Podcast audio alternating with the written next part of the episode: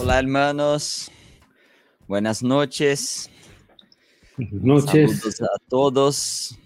Mucho gusto estar con todos ustedes una noche más acá en Podcast Fundamentos para esta charla que ha sido de mucha bendición para, para nosotros y para todos que, que nos oyen ahí, que, que están, están en línea y los que ven después. Que, bueno, mi nombre es Fernando, vivo, vivo acá en Chile, pero soy brasileño. Ahí está mi amigo Esteban, que puede presentarse. Sí, bueno, eh, Esteban Labra, acá de, de, Santiago, en Chile. Somos vecinos con Fernando, en realidad, ¿no? es algo que tenemos ahí entre medio. Estamos viviendo a, cinco minutos, así que estamos casi juntos. Eh, pero bueno, mucho gusto poder eh, recibirles a todos en esta noche eh, para compartir algo que seguramente nos va a edificar, nos va a bendecir a todos, así que eh, estamos a gusto de estar acá, ¿no? Aprovechamos de pedirles que nos ayuden dando like al, al, video, a los que lo están viendo en vivo, eh, suscribirse al canal, nos ayuda para hacer más masivo esto, entonces el contenido de esto y, y, la verdad es que nos ayuda mucho, así que agradecemos que nos puedan apoyar con, con estas cosas, ¿no? También la cuenta de Instagram, y, y, bueno, nos siguen ahí con los contenidos que estamos divulgando. Bueno, bueno, para los que están por la primera vez, la idea del podcast es, tener un tiempo de hablar de los fundamentos, de cosas que hemos aprendido hace muchos años. Seguimos en lo, en lo mismo. La idea, es no, es acá no es hablar de de novidades, sino de, de, las cosas que hemos aprendido, visto en la vida de los hermanos, en, practicado de, de, una forma y, y, bueno, muchas gracias por todos los que están acá. Ya veo que hay harta gente que nos, que nos sigue hasta este momento. Bueno, ahí viene la, la, la espera, ¿no? Es que nuestro invitado todavía no entró.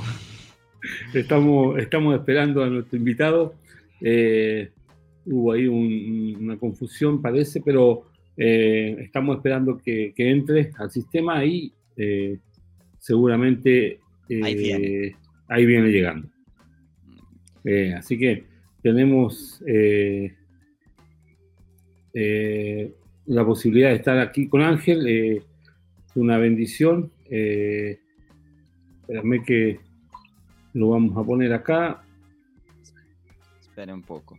Espera un poquito que está organizando la, la pantalla, la cámara. Eh, así que bueno, eh, es una bendición tener a un, hermano muy querido eh, en, entre nosotros.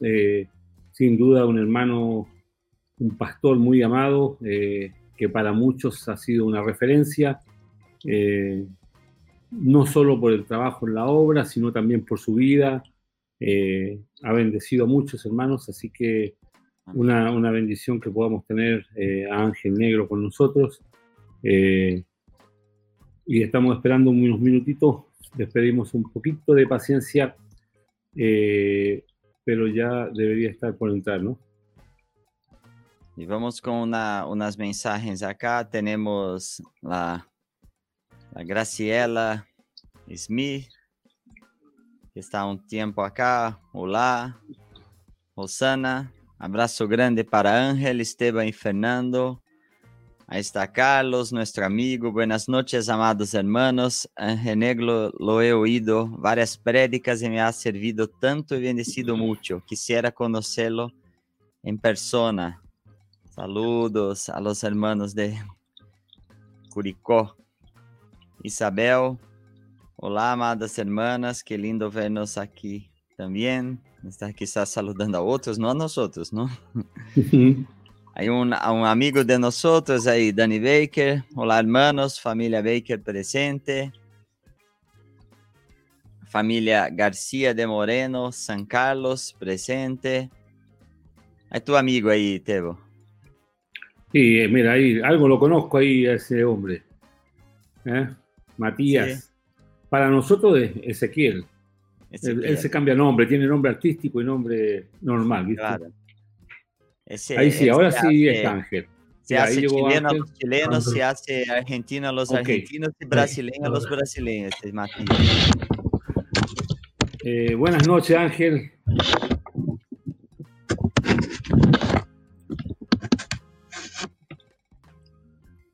Ahora sí, muy... Buenas sí ahora nos, nosotros te escuchamos, Ángel.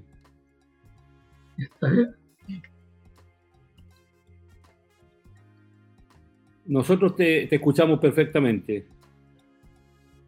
Hola. Escuchamos perfectamente, Ángel. ¿Ustedes me escuchan? Sí. Sí, te escuchamos bien, fuerte y, y claro. No lo escucho. No escucho. No, esto está prendido. No, no escucho. No. Sí, tiene, quizás el volumen de la computadora está, con, está bajo. No, no escucho. Eh, Ángel, porque me parece que está conectado. Sí, nosotros te estamos escuchando. ¿Hola? Ahora sí. sí nosotros escuchamos bien. Ahora sí. Ah, sí, bueno. No, este sí. está conectado con los auriculares. Es como si fuera un auricular. A ver, a ver. Nosotros Hola. estamos escuchando, perfecto. Ok. Ya estamos conectados entonces, perdón. Sí, sí. No, ahora sí. No, disculpa, discúlpame a mí porque yo también me confundí y mandé el link a través de, de, de, WhatsApp y normalmente lo hacemos así, pero se me había ido completamente que nos pediste mandarlo por, por correo y por eso lo mandé tan justo, tan, tan encima, ¿no? Eh, claro, es un sistema que por lo menos no lo conozco. Acá sí. conocemos mucho el Zoom. Sí. Eh, así que no, no había, estaba pidiendo ayuda. sí, pero gracias, bueno, gracias al Señor estamos, estamos ahí en contacto. ¿eh? Eh, Ángel, te, te, pediríamos si, si puedes orar por este tiempo, bendecir este tiempo que vamos a estar juntos. Sería bueno comenzar orando, como siempre, ¿no? Qué bueno, gracias Padre Amén. por bondad y por estar juntos, Señor, porque nos conocemos, en el Espíritu Amén. nos conocemos, Aleluya. somos hijos tuyos, tú eres nuestro Padre y continuamente a tus pies nos encontramos. Aun que estemos lejos unos de otros, Señor, estamos cerca tuyo y estar cerca tuyo, estar cerca del hermano. Por eso te bendecimos a ti, Señor, por este momento y rogamos tu gracia, tu favor, Señor, para que seamos mutuamente consolados, mutuamente bendecidos, Señor, y que la gracia tuya sea suficiente sobre nuestras vidas. Amén. Dedicamos todo este tiempo a ti, Señor Jesús. Amén. Amén. Ángel, muchísimas gracias por aceptar la invitación. Acá un poco, un poco distinto del Zoom, pero es fácil, es fácil comprender cómo es la dinámica, ¿no? Sí. Todo tranquilo. Sí, eh, lo, lo, lo, bueno del programa Ángel es que en esta conversación se hace un poco más amena porque solo habemos tres personas eh, hablando, pero eh, como está siendo transmitido en vivo para YouTube, hay muchos más hermanos que están conectados. Entonces, eh, da para conversar de una manera más íntima, pero, pero con mucha gente escuchando y también se está grabando para luego reproducir, ¿no? Qué bueno, qué bueno. Bueno, Ángel, siempre acá en Podcast Fundamentos empezamos por una, una parte importante, que es cuéntenos un poco de tu, de tu conversión, cómo conoció al Señor o cómo decidió entregar su vida al Señor. ¿Cómo ha sido estos? Eh, sabemos que, que estuviste ahí en esto que es conocido como el movimiento de renovación Cuéntanos un poco cómo fue este, este principio de tu conversión a este momento de conocer a estos hermanos que estaban ahí, cómo fue un poco de este momento. Bueno, mis padres eh, eran italianos eh, del, del, norte de Italia, del Piamonte, y ellos se convirtieron allá en Italia. Eh, y las dos familias, la de mi mamá y la de mi papá, las dos familias que eran todos convertidos y también se había convertido la, la madre, o sea, mi bisabuela vendría a ser. Y ella también se llegó a convertir, la, la bisabuela de, o sea, la abuela de mi papá y la abuela de mi mamá también se habían convertido. Eso. Y cuando vinieron mis padres acá en el año 22, vinieron a Argentina, 22, 23, 22 creo. Mi hermana, mi hermana vive, mi hermana nació en el 23. Tiene 90 y... 97, ¿no? 97, 98 por ahí.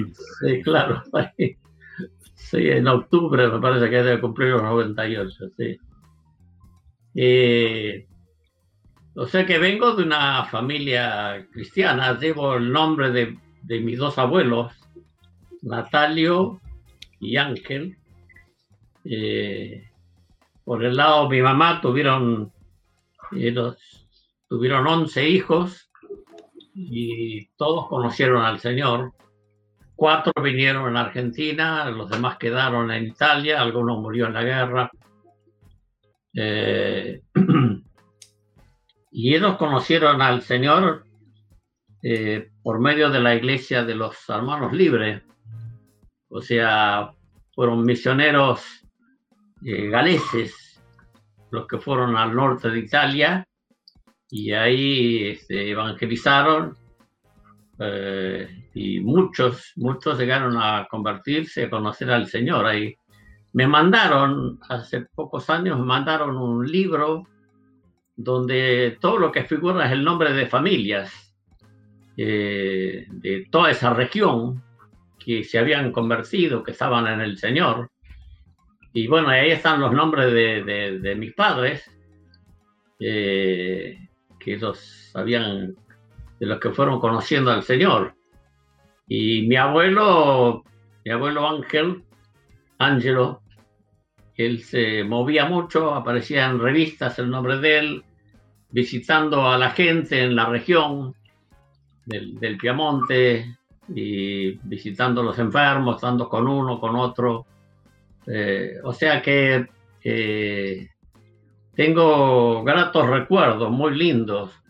Cuando fui a, a Italia, eh, la primera vez quise conocer la casa, así que mis primos me llevaron a conocer la casa eh, y era tal cual como, como mi mamá me contaba de la casa, como era el viñedo, ellos tenían viñedo. Eh, debe ser por eso que me gusta siempre el buen vino. va, en la eh, familia. viene de familia. el Barbera y todo eso, mi papá me contaba de esos tipos de vino, ¿no? Y, y en un momento fuimos al pueblito, ahí de la zona, y yo le dije a, había una chica allí en, una, en un almacén, un pequeño supermercado, muy pequeño, porque es un pueblo muy chiquito. Entonces yo le dije, yo soy el, el nipote de Angelo de Novesio, o sea, yo soy el nieto de Ángel Genovesio, le digo, ¿no? Y una mujer que estaba ahí adentro, eh, que era joven, una mujer de 50 años sería, eh, ella me dijo, ¡eh! Quello que no laboraban la doménica. Ah, aquellos que no trabajaban los domingos. Este, o sea, hasta el día de hoy de esta mujer que no sé si los habrá conocido personalmente, pero en los pueblos chicos se siguen contando las historias de las familias de la región.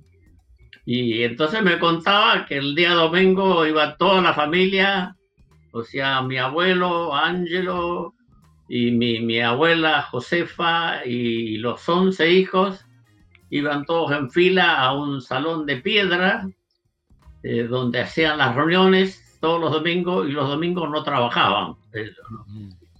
Eh, y bueno, todos sabemos que los que están en la zona de campo, cuando hay que trabajar, hay momentos que no hay trabajo, pero hay, hay tiempos, momentos que hay que trabajar y ahí no hay feriado, no hay domingo, o sea, hay que trabajar. Y ellos habían decidido los domingos guardarlo para el Señor, ¿no? Entonces, hay cosas de ese tipo, historias, historias de mi tío que fue a la guerra y cómo le habló el, Señor a compañero. Él murió en la guerra, pero cómo le testificaba, cómo le hablaba a otro.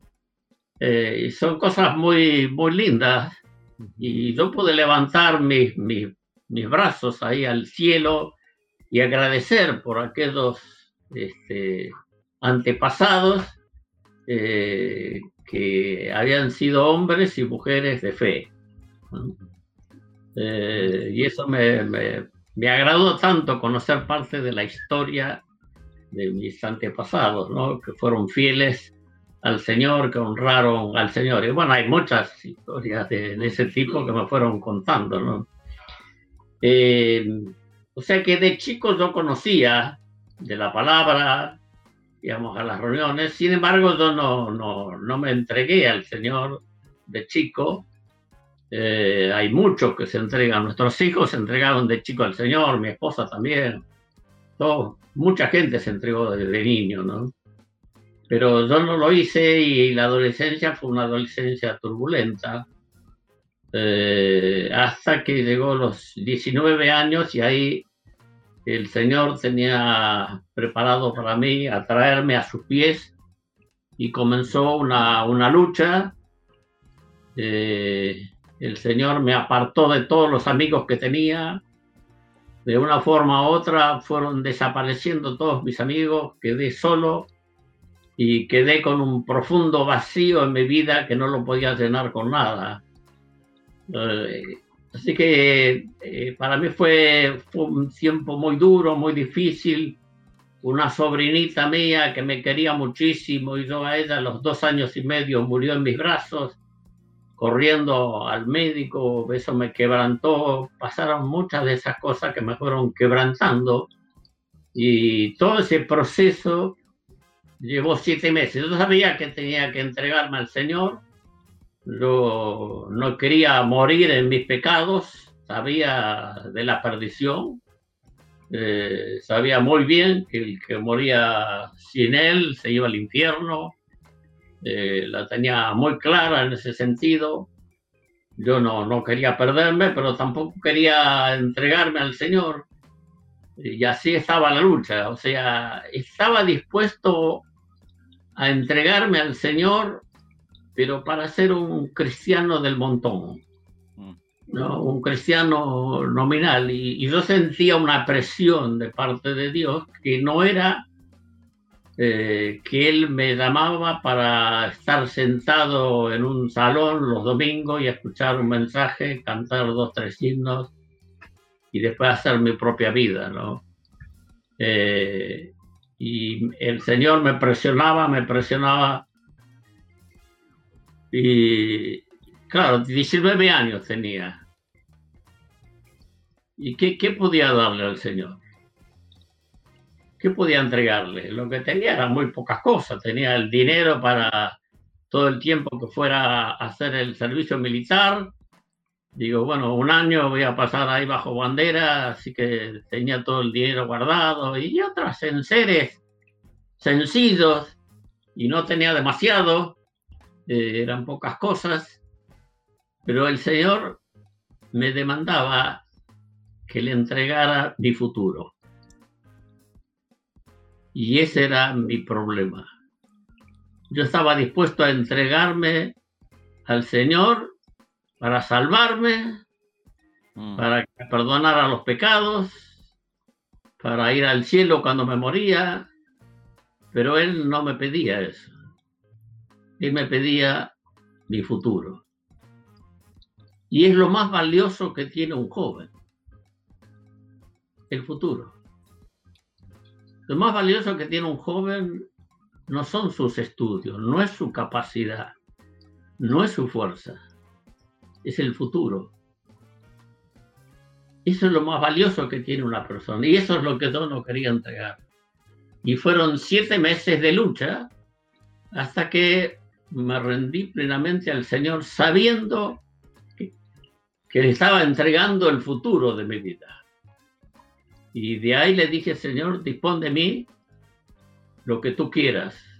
Tal es así que después cuando me puse de novio con la que es mi esposa, de entrada nomás, a la semana le dije, mira, yo tengo una palabra del Señor. El Señor no me llamó para estar en la iglesia, en el salón. Eh, no sé qué es lo que quiere el Señor, pero Él me llamó para que le sirve, que le sirva. Ahora, yo no sé exactamente lo que eso significa. Pienso que es irnos de Buenos Aires. Creo que sería irnos al interior. Quizá no al exterior, pero sí al interior, a un pueblo, a una ciudad del interior. Eh, el Señor me llamó. ¿Vos estás dispuesta? Eso significa que nunca vamos a tener nada. Nunca vamos a tener una casa o sea, yo sabía lo que, lo que significaba dentro de la denominación que estaba, aquel que se dedicaba a servir al Señor, eh, la pasaba difícil, pero tenía la palabra del Señor en su corazón y yo era amigo de algunos de ellos. Ya enseguida, cuando me entregué al Señor, empecé a servir, a trabajar, a participar y eso me llevó a conocer a muchos hermanos y a conocer a, a matrimonios jóvenes que eran obreros, que estaban en ciertos lugares del país y, no tenían mucho, vivían con muy poco. Y entonces mi propuesta a, esta chica, que ahora es mi esposa, eh, mi propuesta era, digo, si, si vamos a seguir en nuestro noviazgo, pues tener que saber que yo tengo esta palabra y esto significa que vamos a vivir para el Señor toda la vida. ¿Y, qué puede significar esto? No tener nada. O sea que no, no fue muy romántica mi, mi propuesta de noviazgo. Este, eh, pero es lo que sentía en mi corazón y estaba dispuesto a, a, que rompiéramos el noviazgo, que bueno, recién empezaba, estábamos conociendo, ¿no? Pero estaba dispuesto a romper si ella decía, no, no, lo quisiera, lo mínimo que quiero es tener una casa, eh, que es lo que muchas mujeres quieren y, es razonable que pidan tener una casa, no, no digo que sea. Pero en mi caso yo lo tenía tan claro eso y fue lo que me llevó a estar siete meses luchando con el Señor y Él me presionaba, me presionaba, especialmente en las noches cuando me agarraba en la cama solo, ahí sentía la presión de parte de Dios llamándome llamándome, insistiendo a que me entregara completamente a él. ¿no? Eh, así fue mi, conversión. Y bueno, ella la semana me dijo que sí, pero no, no me dijo que sí, después me enteré, no me dijo que sí por mi declaración, sino me dijo que sí porque ella tenía una palabra en su corazón. Que el Señor le había dicho, con este hombre te vas a casar. Y, entonces no, no le interesó mi declaración. Ella no supo qué, cómo iba a ser nuestra vida, cuál iba a ser nuestro futuro, pero ella sentía de parte de Dios tan claro que era la persona con la cual tenía que casarse, así que este, después nos unimos conforme a su propósito y bueno, no, puedo decir que no, no hemos pasado hambre. Este, Dios ha sido bueno, misericordioso, maravilloso. Nos ha hecho mucho bien.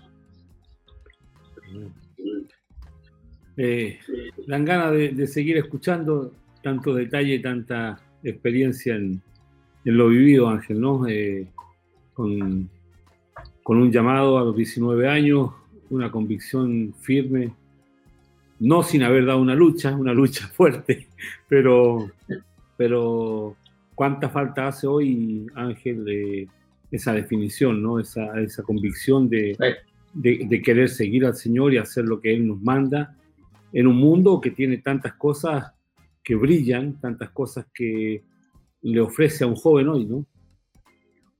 Sí, yo creo que el Señor a alguien puede decirle, este, quiero que seas médico, o que seas ingeniero, o lo que sea, pero mecánico, eh, no importa, pero que sí que va a ser la voluntad de Dios.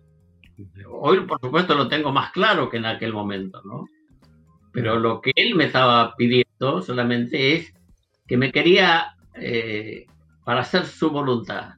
Y mi llamado fue a servir, no fue a otra cosa, ¿no? Él no me dijo vas a ser pastor, vas a ser apóstol, profeta, maestro, nada, nada. O sea, era un llamado a servirle a él. Y esa la, la tenía muy clara, ¿no? Eh, de qué manera, haciendo qué, eso, eso vendría después. Pero lo que él pedía era todo. Y entonces entendí lo que el Señor me pide en mi futuro. Y bueno, y, así se lo, se lo di y, traté de, de, vivir conforme el propósito suyo continuamente. Eh, mira, mira lo que está escrito aquí, un amigo que está escribiendo dice, mira, Danny Becker, Ángel ah. querido, Dios usó grandemente en nuestras vidas el futuro que le entregaste al Señor a los 19. Estamos agradecidos a Dios por el llamado que te dio. Gracias, hermano amado. Precioso, un amigo, Dani, ¿no? Precioso hombre de Dios, sí. Amén. Eh, bueno. Va a preguntarte, vos pregunta. No, no, no, va, va, va. no sigo. A ver, y, y a los 19 estaba estava relacionado a uma, a uma congregação, a uma comunidade? Una, una denominação de los hermanos libres. De los sí. hermanos libres. ¿Y cómo fue este? Tiene algo muy interesante que uno tiene mucha libertad para predicar, este, al no tener un pastor este, que, que, tiene que predicar todos los domingos, eso, hacer el trabajo principal, y eso hacía que uno pudiera rápidamente comenzar a predicar, a hablar, a compartir, a trabajar, a funcionar. Eh, hay mucho espacio entre los hermanos libres, ¿no? Y todos mis primeros libros que compré eran libros para entender la Biblia, para conocer la Biblia. Así se formó mi biblioteca, ¿no? No fueron libros de inspiración, libros devocionales, eh, novela evangélica, no. Mi primeros libros era el compendio manual de la Biblia, el diccionario, eh, concordancia, libros para, para aprender a estudiar la Biblia. Así se fue formando mi biblioteca, ¿no? O sea, tenía hambre y sed de conocer la palabra. Y eh, tiene, tiene esa libertad entre los hermanos libres de, de poder eh, tener espacio, ¿no? Sí. Y, y, en este momento, porque nosotros conocemos un poco de la historia, de lo que se habla, de lo que se lee en los libros de, me recuerdo, se, se se entiende bien lo, en los libros de Jorge Mitian, de este tiempo, de estas personas que estaban involucradas en este momento, lo que, lo que cambió, lo que, lo que el Espíritu Santo produjo en ustedes que, que, que pasó. Ah, hay, algo más para hacer. ¿Qué, qué, ¿Qué fue que pasó ahí en este momento? Bueno, yo me entregué al Señor años 59. Eh, y ya en el 60 tuve que ir a, al ejército.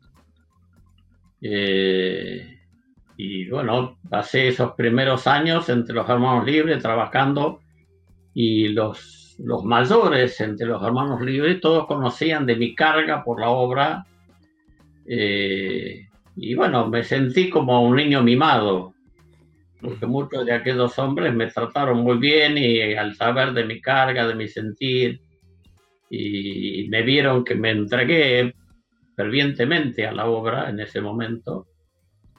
Eh, pero en el año 67 eh, comenzó la renovación, comenzaron los encuentros en casa de Darling que también venía de los hermanos libres.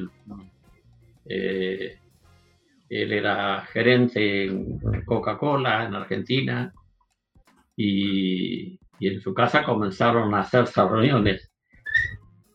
Yo digo que la década del 60, cuando uno abre internet y se mete en la década del 60, es conocida como la década bisagra en el mundo, porque cambiaron muchas cosas en esa década. Una década donde cambió la música, estaban ya los hijos de la, de la guerra grande, eh, entonces eh, hubo un, un, gran cambio, las mujeres en Europa y en Estados Unidos, otros países tuvieron que salir a trabajar porque los hombres estaban en el frente. O sea que todo eso pasó en la década del 40, 50 todavía seguía alguna guerra de Corea, otras. Pero la década del 60 fue una década de cambio. Fue la guerra de los seis días. Israel pasa a ser una potencia. Eh, y entonces hubo, hubo muchos cambios la década, se la conoce como la década bisagra. Pero esa década para mí, como para muchos otros, fue la década cuando Dios derramó hambre y sed de oír su palabra. Eh, antes de que comenzara todo ese mover espiritual, había hambre y sed. Eh, como, como dice el profeta, ¿no? Y, y los libros, comenzaron a llegar los libros de Watchman. Estos libros los devoraba. Sentados, andad y estad firme, por ejemplo, fue un libro que se vendía este, No amáis al mundo, El obrero cristiano normal, todos esos libros de Watchman se vendían, pero por, por ciento, o sea, todos lo compraban y era muy leído Nee llegaba también un periódico de México, eh, como eran los escritos en aquel tiempo, que era escrito de margen a margen, no, no había dibujitos, nada, o sea, todo escrito, como eran los escritos comunistas también eran de ese tipo, ¿no? Se escribía todo, hasta si hubieran podido hubieran escrito el borde también del, de la hoja, del papel. Eh, pero llegaban ese escritos donde había mucha exhortación a buscar a Dios y a buscar la llenura del Espíritu. Eh, había otros movimientos que surgían también y había gente espiritual y donde notábamos que había una persona que era espiritual, que tenía un mensaje que llevaba hacia la fe, ahí estábamos, muchos de los jóvenes estábamos ahí, queríamos escuchar a aquellos que tenían una nota de fe, una nota de apertura al Espíritu Santo. Eh, y yo recuerdo mi vida de oración, que era una búsqueda de Dios. Yo buscaba, tenía hambre de Dios, tenía sed, quería, quería más. ¿no? Eh, entre los hermanos libres no, no se levantan las manos, nunca había visto a nadie levantar la mano pero sin embargo, en mi vida de oración privada comencé a levantar las manos, mm. solo, sin, sin haberme dado cuenta que estaba en la Biblia también, pero no sé por qué, ¿no? Eh, recuerdo una vez, orando, que notaba que mi mente se iba. Y yo estaba diciendo una cosa, pero con la mente estaba en otro lado. Y me, me, me dispersaba en la oración y no podía concentrarme. Así que paré la oración y comencé a reprender a Satanás. O sea, esa entre las manos libres era un imposible. Yo ni lo contaba a nadie, eran cosas muy secretas. si no, me iban a tratar de pentecostal o de no sé qué. Así que no, no lo contaba a nadie esas cosas. Y otros más, después nos enteró Jorge Vitiana, había recibido el bautismo del Espíritu Santo, había hablado en lenguas a solas. O sea, este, pero no lo contó a nadie. O sea, solamente hablaba con alguno que tenía la misma experiencia con él hablaba. O sea, eh, uno tenía temor de hablar de, esas experiencias espirituales. Mm. Pero lo que me di cuenta es que muchos estábamos en lo mismo, a solas, había hambre y sed de Dios. Por eso cuando comienzan las reuniones en la casa de, Alberto Darling, enseguida fuimos para allí, porque escuchamos algo diferente, había una nota diferente, no sabíamos qué, pero había algo diferente. Y el primer encuentro que tuvimos sería abril del, del año 67. Eh, era una reunión totalmente diferente. Nadie presidía, nadie dirigía. Todos llegaban, se sentaban y ahí estábamos en silencio, cada uno orando en silencio. Y en algún momento alguien comenzaba a cantar un coro de adoración y todos nos uníamos al que entonaba ese coro, o alguien comenzaba a expresarse, no una oración larga, sino expresiones breves de adoración, de gratitud al Señor, y otro seguía, y alguien comenzaba a llorar, este, y otro se ponía de rodillas, y era un grupo pequeño. Por eso fue creciendo rápidamente que en menos de un año le llenamos toda la casa de, de Darly, ¿no? Tenía este, una sala y después tenía otra sala que era un comedor, después venía la cocina, un jardín de invierno, una zona muy aristocrática de Buenos Aires donde hay eh, muchas familias irlandesas. El padre de, de Alberto era irlandés y muchos irlandeses que habían venido por los ferrocarriles en aquel tiempo a, Buenos Aires. Eh, se llenó la casa de gente. O sea, de, lunes en lunes iba creciendo, ¿no? Eh, después comenzó a haber palabra, uno de los que muchas veces dio la palabra era Jack Sisler, eh, y comenzó la, algunas veces a tener la palabra, y así nos fuimos abriendo, abriendo al Señor y, y se hizo en el medio se hizo un retiro en las afueras de Buenos Aires y ahí yo recibí el bautismo del Espíritu Santo. Eh, y muchos, muchos comenzamos a recibir y fue como un reguero de pólvora en todo el país, por todas partes, a pasar uno y otro y otro y otro y bueno, y los comentarios las cosas de saber quién recibió y saber quién recibió. Y ahí comentábamos de los diferentes lugares del país donde la cosa corría como, como, como fuego en pasto seco, como dice Orville Fittle en el libro Tiempos de Restauración.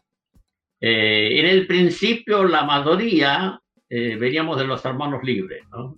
Sí. muchos. Y después se fue abriendo otros, bautistas, entre los bautistas también, dentro del seminario bautista, muchos este, empezaban a escuchar las grabaciones de las, de las reuniones y los comentarios y los bocetos, todo muy siempre muy en secreto, este, porque había temor por las denominaciones y, y, muchos fueron echados, ¿no? O sea, luego vinieron los tiempos difíciles con las denominaciones donde, donde pasamos momentos que no, no eran nada gratos, o sea, en algunos casos era como enfrentarse al Sanedrín. Este, fue, fue, muy duro, muy duro eso, ¿no? Pero este, aunque el grupo era pequeño en el principio, había tanto gozo, tanta alegría, este, lo que significó recibir el bautismo del Espíritu Santo, para mí fue conocer a Jesús en otra dimensión. Y ese fue el bautismo del Espíritu Santo, conocerle en otra dimensión. Se me abrió la Biblia. Yo recuerdo que un día agarré la, la, la Biblia, estaba leyendo y, y, tenía tanta luz que fui a la primera hoja a ver si estaba mi nombre, si era mi Biblia o... ¿Cómo decir? Me parece que es otra Biblia esa no, podía creer que se abrían las páginas de las escrituras, se abrían ante mis ojos. Y yo quedé, quedé choqueado. Eh, había un grupo que nosotros estábamos viviendo en ese momento en la casa de los abuelos de mi esposa. y tenían un lugar ahí adelante donde solían hacer reuniones. Y muchas veces me pedían que comparta la palabra. Pero después que recibí el bautismo del Espíritu Santo y compartía la palabra ahí, eh, ya nadie más quería perderse los encuentros. Comenzó a llenarse, a llenarse el grupo. Y, y de la iglesia madre, cuando se enteraron, este, comenzaron a mandar a alguien siempre que fuera a predicar, porque tenían temor de lo que estaba pasando así, ¿no? Ah. Había que tener supervisión. Porque había, había algo, había una gracia, una frescura del Señor, eh, y, que estábamos todos muy, muy felices. Eh, lo cierto que el abrir la palabra con la gracia, la revelación del Espíritu Santo es otra cosa. El libro deja de ser un libro de historia. Es un libro de revelación. Y uno ve que su espíritu se va alimentando de la palabra. O sea, ¿cómo conocemos a Cristo? Lo conocemos por una, por una experiencia que hemos tenido. Ahí comienza esa experiencia de conversión, donde el Señor hace morada en nuestras vidas y, la, y seguimos conociéndole a través de la palabra. O sea, la lectura de la palabra con la inspiración del Espíritu Santo nos revela a Jesús. Y ese es un punto clave en la vida del cristiano. Uno no puede leer la palabra solamente para tener conocimiento, que es importante, por supuesto, conocer, tener conocimiento de la palabra pero uno debe alimentar su espíritu, debe tener revelación en su espíritu, debe percibir. Estoy enseñando a algunos jóvenes, muy, muy jóvenes, muy jovencitos, eh, cómo, cómo leer y estudiar la palabra. Porque ellos me dijeron, eh, varios de mis nietos y otros, me dijeron, nosotros leemos, pero no entendemos. ¿por qué no nos enseñas? Y fue todo un reto, ¿no? Porque no pidieron un estudio bíblico, no pidieron las enseñanzas de puerta, camino y meta, sino ellos leer por su cuenta la Biblia y entender. Así que empezamos con ellos y la verdad están tan entusiasmados que me han entusiasmado a mí con este trabajo este, y empezamos por conocer a Jesús. Vamos a conocer a Jesús. ¿Quién era Jesús? ¿Cómo era Jesús? ¿Cuál era su carácter? ¿Cuál era la, humanidad de Jesús? Eh, la personalidad de Jesús. Y para eso hay que leer los evangelios muy detenidamente. Su relación con los demás ¿Cómo era? ¿Qué hacía? Entonces, todo eso nos va revelando la persona de Jesús. Y, la verdad es que algunos se encontraron, porque después me superaron a mí. me superaron, encontraron cosas que yo no las, no las veía. ¿no? Y, y, leyendo solo el Evangelio de Marcos, algunos encontraron 120 rasgos de carácter de personalidad, de humanidad, de forma de ser, de conducta de Jesús. Este, sin que se repita. ¿no? Entonces, este, eh, estamos en, una, en, un, en un curso de Biblia, así, pero el tema central, eh, más que conocer la Biblia, es conocerlo a Jesús. Conocerlo a Jesús. Y para mí el bautismo del Espíritu Santo fue justamente eso, conocer a Jesús y conocer su palabra en una dimensión que no lo conocían. Y luego de eso, la relación con los hermanos. Ahí cambió la relación. Es mi hermano. La, relación abierta, la transparencia de unos y otros, eh, el amor, el cariño, el afecto que hay entre hermanos, el, vivir la experiencia cristiana en unidad. Todo eso es, fresco, es maravilloso. La verdad que eh, eh, me, hace muy feliz este, recordar todo eso y por supuesto y que eso ha seguido después de 50 años sigue la, la misma frescura, la misma relación. No es que no haya problemas, por supuesto que hay problemas y surgen diferentes problemas y situaciones, pero eh, uno puede seguir viviendo la experiencia de la vida cristiana no como algo que pasó, sino como algo que sigue, como algo presente. Y así es la vida en el espíritu, no puede ser de otra manera. Eh, Ángel, eh, una vez pasa todo este proceso de, los encuentros, del retiro que, tuvieron, eh, ¿cómo se va desarrollando el mover, digamos? Porque entiendo que muchos tuvieron que salir, muchos salieron de, del, medio eclesiástico del mismo, del mismo lugar de la denominación donde estaban, producto mucho, mucho de, haber recibido el bautismo del Espíritu Santo. ¿Cómo hacen para empezar a juntarse? ¿Cómo hacen eh, y cómo se va desarrollando el vínculo con los otros hermanos que, que permanecieron en este mover? ¿no? Algunos fueron echados de sus denominaciones en nuestro caso también pasó algo así, aunque dentro de la dominación de los hermanos libres no hay algo centralizado, ¿cierto? Pero hay, hay comunión, hay relación y sencillamente cuando no están de acuerdo se corta la comunión.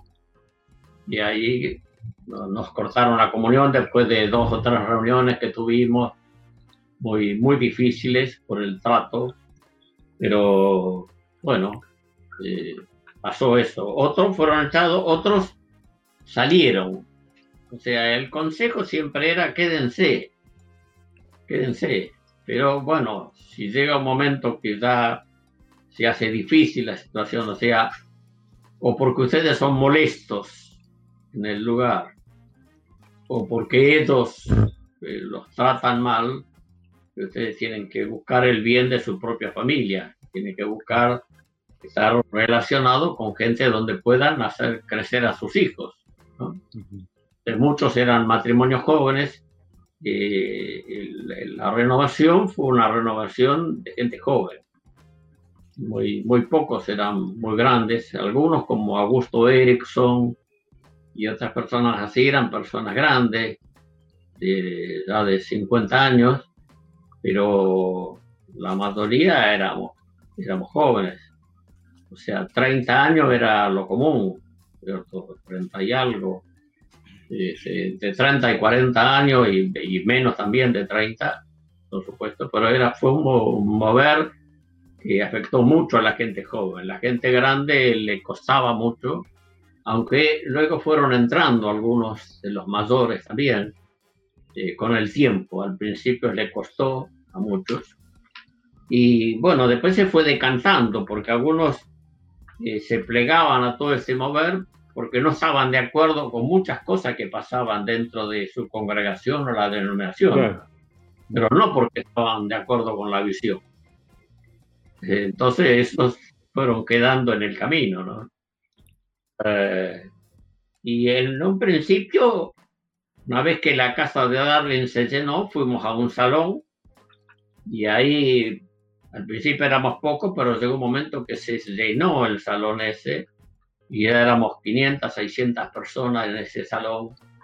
Entonces, esto fue mucha gente, pero a la vez comenzaron a entrar congregaciones completas o se fueron formando muchas congregaciones en diferentes lugares. Eh, algunos que fueron echados, fue echada la denominación lo que le pedía era el edificio. Entonces la denominación se quedó con el edificio, pero vacío. Y ah. la gente, bueno, alquilaron un lugar y comenzaban a tener sus reuniones allí. Eh, entonces se fueron formando diferentes congregaciones por el país. Los retiros espirituales fueron muy importantes. Con los retiros espirituales se daba todo lo que el Señor iba dando de luz. Apenas venía la luz, entonces se iba transmitiendo. Al principio Solo hablábamos del culto a Dios, de la alabanza, eh, y hablamos del bautismo del Espíritu Santo y de hablar en lengua y de los dones, estábamos muy centrados en todo eso. Pero luego comenzó a venir luz, revelación, y entonces se, comenzó a hablar. Cuando Jorge tiene la luz sobre el señorío de Cristo, eso fue muy impactante. Y ahí comenzamos a darnos cuenta que esto era muy serio, que iba más allá del bautismo del Espíritu Santo, este, que el Señor demandaba la entrega de la vida, la entrega total de la vida a Él. Y, y ahí llegamos a darnos cuenta que conversión era ponerse bajo el gobierno de Jesucristo. Conversión no era solo recibir una bendición de parte de Dios, no era solo recibir el perdón de los pecados, que era muy importante, sino conversión es la entrega de la vida. Es darse por entero a Él y que Él pase a ser el dueño, Señor de nuestra vida y de nuestras familias. Entonces ahí vino el gran giro, el gran cambio, ¿no? Y bueno, ese ministerio sobre el señorío de Cristo fue muy importante. Junto con eso, vino la luz sobre el reino. Casi fue muy pegado, ¿cierto? Eh, entonces eran, eran las enseñanzas que mayormente se daban. Y los retiros comenzaron a surgir por todo el país y también en otros lugares también. Eh, Paraguay fue uno de los primeros países también que comenzó a abrirse al mover espiritual y tuvimos muchas relaciones, muchos viajes a Paraguay, Chile también, y, así en diferentes lugares. Y algunos de nosotros éramos los que más viajábamos, los que más invitados er, éramos a los retiros, ¿no? Ahí estaba Orville Swindle, Kit Benson, eh, Jorge, Iván Becker, y estaban que éramos los que más estábamos viajando y moviéndonos dentro del país y en otros lugares también, en otros países también, ¿no? Eh, entonces así se fue esparciendo la cosa y se fue aglutinando y algunos comenzamos a ser más reconocidos justamente por estar con más frecuencia conociendo a los diferentes hermanos en los diferentes lugares de, de, muchos, muchos lugares de Argentina, ¿no? especialmente centro y norte de Argentina fue las zonas más, eh, más afectadas, donde más gente se abrió a la obra del Espíritu Santo. El comienzo de esto fue quizá con el, trabajo de Keith Benson. Keith Benson pertenecía a una organización que se llamaba CEPAL, que tenía su sede en la provincia de Córdoba. CEPAL significa Servicio de Evangelización para América Latina y eran varios misioneros norteamericanos que habían llegado a Argentina para ayudar. Su trabajo era ayudar a las iglesias al tema de la evangelización, de la extensión. Y así trabajaban estos hombres, hombres muy preciosos todos ellos, y visitaban las congregaciones, animaban, ayudaban, a veces tenían una serie, un tiempo, y después terminaban con una campaña evangelística pero fue pasando el tiempo y se dieron cuenta de que no había resultados. Que la gente se entusiasmaba mientras iban, mientras hablaban, mientras ministraban, pero terminaba eso y terminaba todo. Y era un entusiasmo pasajero. Entonces lo, lo que vieron, lo que notaron ellos, es que faltaba más profundidad espiritual. Hay que edificar las iglesias, dice. Decían ellos y comenzaron a hacer un trabajo más de edificación de la iglesia, levantando el nivel espiritual para luego hacer un trabajo evangelístico. En ese tiempo, Kit estaba con muchas inquietudes espirituales y con mucha búsqueda de Dios. Eh, y llegó a la provincia de Tucumán, al norte de Argentina, unos más de mil kilómetros de, de Buenos Aires. Y estaba, estando ahí, estaba con, en la casa de otro misionero norteamericano, Jack Sisler. Eh, y estaban teniendo reuniones y una noche las hijas de este misionero, Jack Schiller, le dijeron a Kit si no quería escuchar algunas canciones que ellas tenían. Y Kit le dijo, sí, como no. Este, él era músico también, él tocaba el, el trombón a vara, Kit, y, y, le gustaba la música y todo, contento. Entonces las chicas se pusieron a cantar, pero al ratito que se pusieron a cantar, Kit quedó muy impresionado. Quedó electrizado, porque se dio cuenta que esas chicas no estaban cantando un coro, estaban adorando al Señor. Su, su canción fluía de tal manera y su postura era adorar al Señor y cantaban con unción. Y que dijo, yo no tengo esto. Y él se abrió a Jack Chisler y él recibe el bautismo del Espíritu Santo. Ah, él no se lo contó a nadie, porque contarle eso era que te echaran, no, no se lo contó ni a la esposa. Eh, la esposa venía de los presbiterianos o sea que contarle una cosa así era tratarlo de pentecostal y pentecostal era una mala palabra. Bueno, en Argentina era, eh, si querías insultar a alguien dentro del ambiente evangélico, que tenías que decirle pentecostal, ¿no cierto? Y era, era como un insulto, ¿no? o sea, era muy, muy, muy difícil. Yo me acuerdo que en una revista donde salía todo cómo funcionaban las sectas, también estaban los pentecostales como una secta, igual que los espiritistas o los testigos de Jehová. O sea, así era en aquel tiempo. ¿no? Eh, y que luego comenzó a compartirlo con algunos del equipo, muy en privado. Y ahí comenzó. Y después otro y otros. Y ellos tenían amigos y se lo compartieron a sus amigos. Y un día llega Darling al edificio donde trabajaba, llega Kit a un edificio donde trabajaba Darling.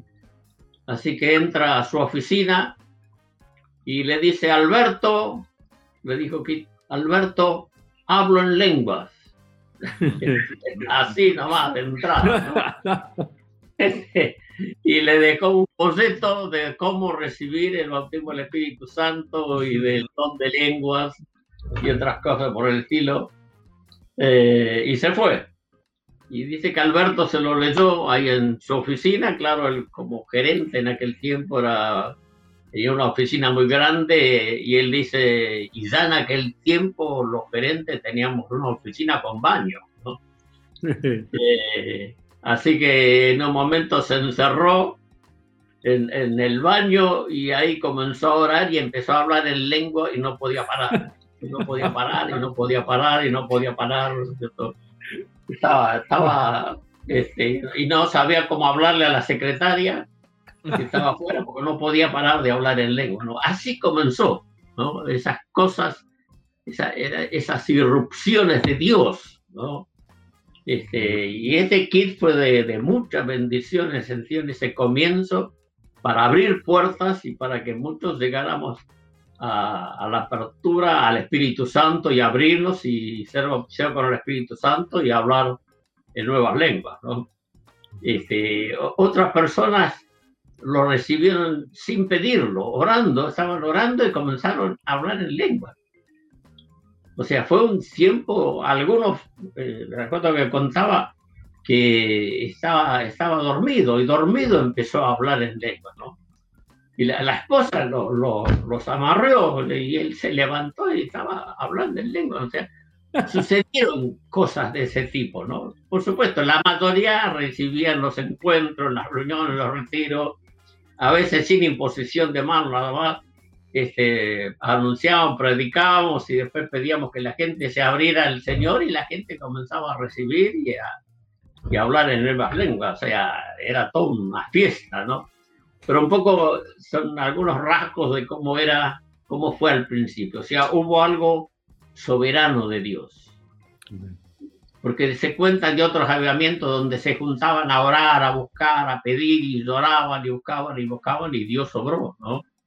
Eh, pero esto tenemos que decir que fue algo de Dios. Por supuesto había sed, eso sí. En muchos había sed de Dios. O sea, cuando cayó el agua, cayó en tierra seca, en tierra sedienta, eso es cierto. Eh, y, y bueno, el Señor obre con toda esta pandemia y produzca sed de Dios también. Amén. Amén.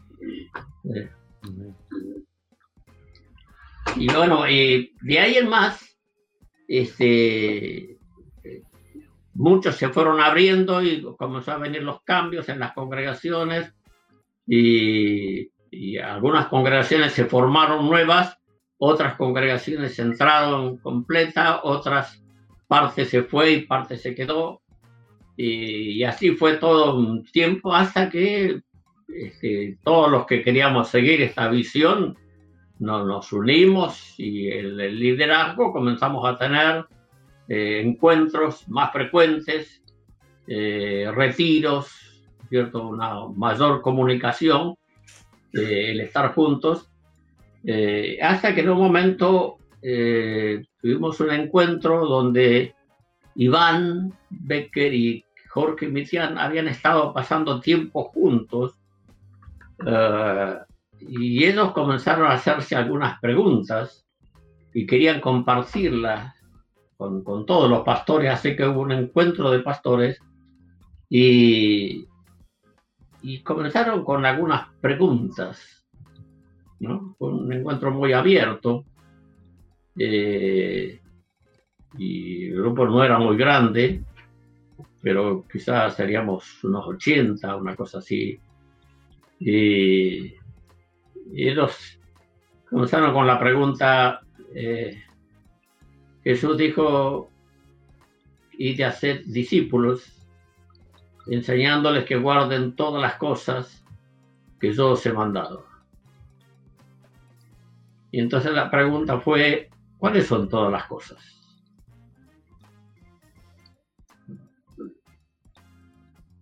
Esa pregunta fue, fue, la pregunta que nos chocó porque uno estaba acostumbrado a citar el versículo eh, y claro, algunos decíamos toda la Biblia y toda la Biblia son todas las cosas que Jesús mandó.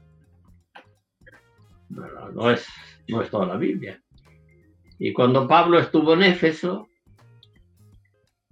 ahí cuando él pasó de vuelta por allí, le dijo que había estado tres años con ellos y dice, no he rehuido de enseñaros todo el consejo de Dios. Y entonces la pregunta fue, ¿cuál es todo el consejo de Dios?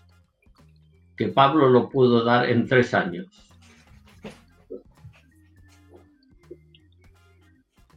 Si se puede dar en tres años, quiere decir que tiene un principio y tiene un fin.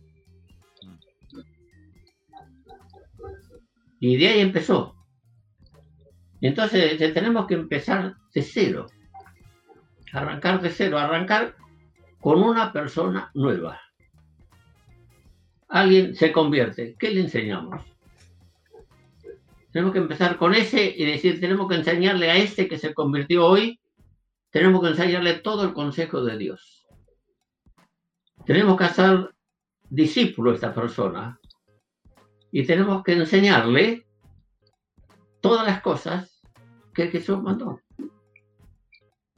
¿Cuáles son todas las cosas? ¿Qué es lo que tenemos que enseñar? Y así que empezamos con el arrepentimiento. Empezamos con la fe, con la entrega al Señor. Seguimos con el bautismo en agua. 80 pastores, todos predicadores, todos de años ya enseñando, predicando y hablando del bautismo en agua, hablando del arrepentimiento, hablando del bautismo del Espíritu Santo.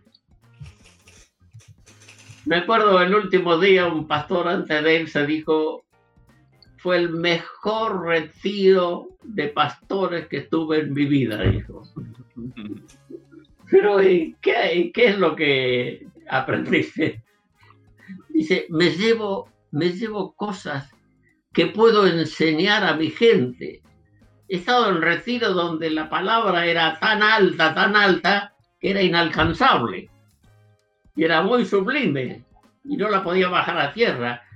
Pero hoy sé cosas, aprendí cosas, hablamos de cosas y tengo respuesta para doña Rosa, para don José, para Filomena, para Esther, para María.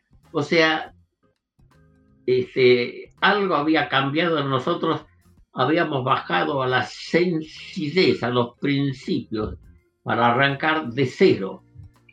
Y de ahí luego empezamos a juntarnos todas las semanas, un día por semana, el día completo, por semana, para estudiar es todo el consejo de Dios. Y así surgió lo que hoy se conoce como Puerta Camino y Meta, ir a encuentros todas las semanas, pastores juntándose para estudiar la palabra. E, eso es lo que debería ser una reunión de pastores, ¿no? Encontrarse eh, para eh, estudiar la palabra. Sí. La verdad, Ángel, a mí me, me, me, toma muy, muy así de. Me da ánimo, porque en el fondo eh, esa sencillez eh, yo creo que es una de las cosas que lamentablemente muchas veces todo el, el movimiento denominacional eh, no mira, no la toma, porque son tan sencillas que, que como que pasan por alto. Y a veces esas cosas sencillas eh, no nos damos cuenta que son la base para, para empezar a caminar cómo edificamos sin poner los primeros, la base de los ladrillos, el, el cimiento, cómo, cómo, cómo hacemos hacia arriba, ¿no? Eh, entonces, y, y, lógicamente cuando son las primeras cosas, no pueden ser cosas sublimes porque son tan sublimes que el, el que está llegando no, la, no, las tiene, no las va a entender. Eh, ¿Cómo partimos poniendo esa base? Qué importante hacerlo, ¿no?